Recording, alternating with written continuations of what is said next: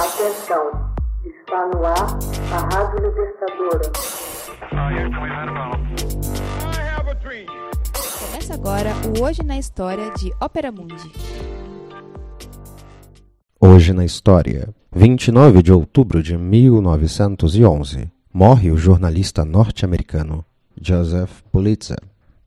Joseph Pulitzer, magnata dos meios impressos de comunicação dos Estados Unidos, cuja visão se deteriorou rapidamente durante os últimos anos de sua vida, morre em 29 de outubro de 1911. No testamento, deixou 2 milhões de dólares para a criação de uma escola de jornalistas na Universidade de Colômbia. Deixou fundos também para financiar prêmios que homenageiariam a literatura, a dramaturgia, a música e o jornalismo. Nascido no seio de uma família judia abastada, em 1847, seu pai era um influente comerciante de grãos em Budapeste, então território do Império Austro-Húngaro. Com 17 anos, Pulitzer decidiu tornar-se soldado, alistando-se nos exércitos austríaco e britânico. Contudo, não tendo êxito devido à sua frágil saúde. Em 1864, decidiu emigrar para os Estados Unidos, onde serviu nas fileiras do regimento de cavalaria durante a Guerra de Secessão. Pulitzer falava fluentemente alemão, francês e húngaro. Depois da guerra, trabalhou em St. Louis, tendo trabalhado como carregador, bagageiro, garçom, enquanto estudava inglês e direito. Em 1866, conseguiu o primeiro emprego como repórter no Westlicht Post, um jornal em idioma alemão e que, com cinco anos depois, o próprio Pulitzer iria adquirir parte. Com 25 anos, tornou-se editor e, em 1874, morando em Washington, trabalha como correspondente para o New York Sun.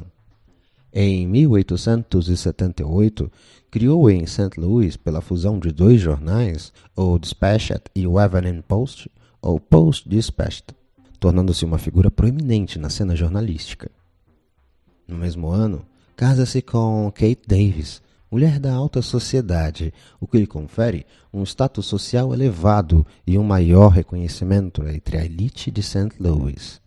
Dono de uma respeitável riqueza, muda-se para Nova York, onde compra em 1883 o jornal The New York World, centrado em escândalos e matérias sensacionalistas, e o compra por 347 mil dólares o que se tornou um dos valores mais importantes da época.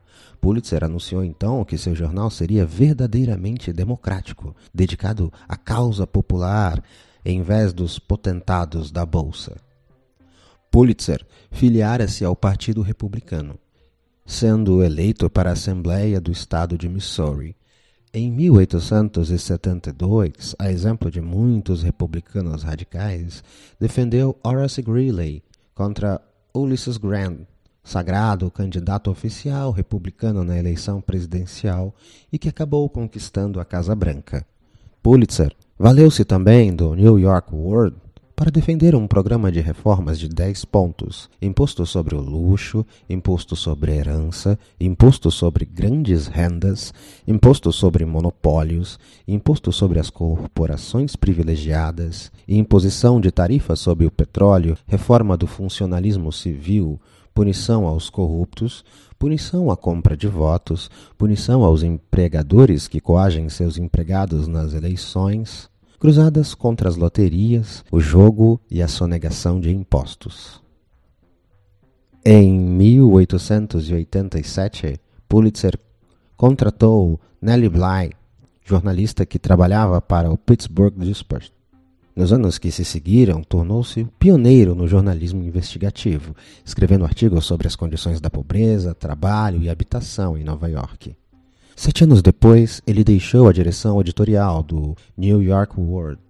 Embora tivesse apenas 43 anos, estava praticamente cego, incapaz de retornar a uma mesa na redação. Continuou, porém, a chefiar os negócios e a determinar a linha editorial de suas publicações. Em 1896, o jornal começou a editar um suplemento em cores.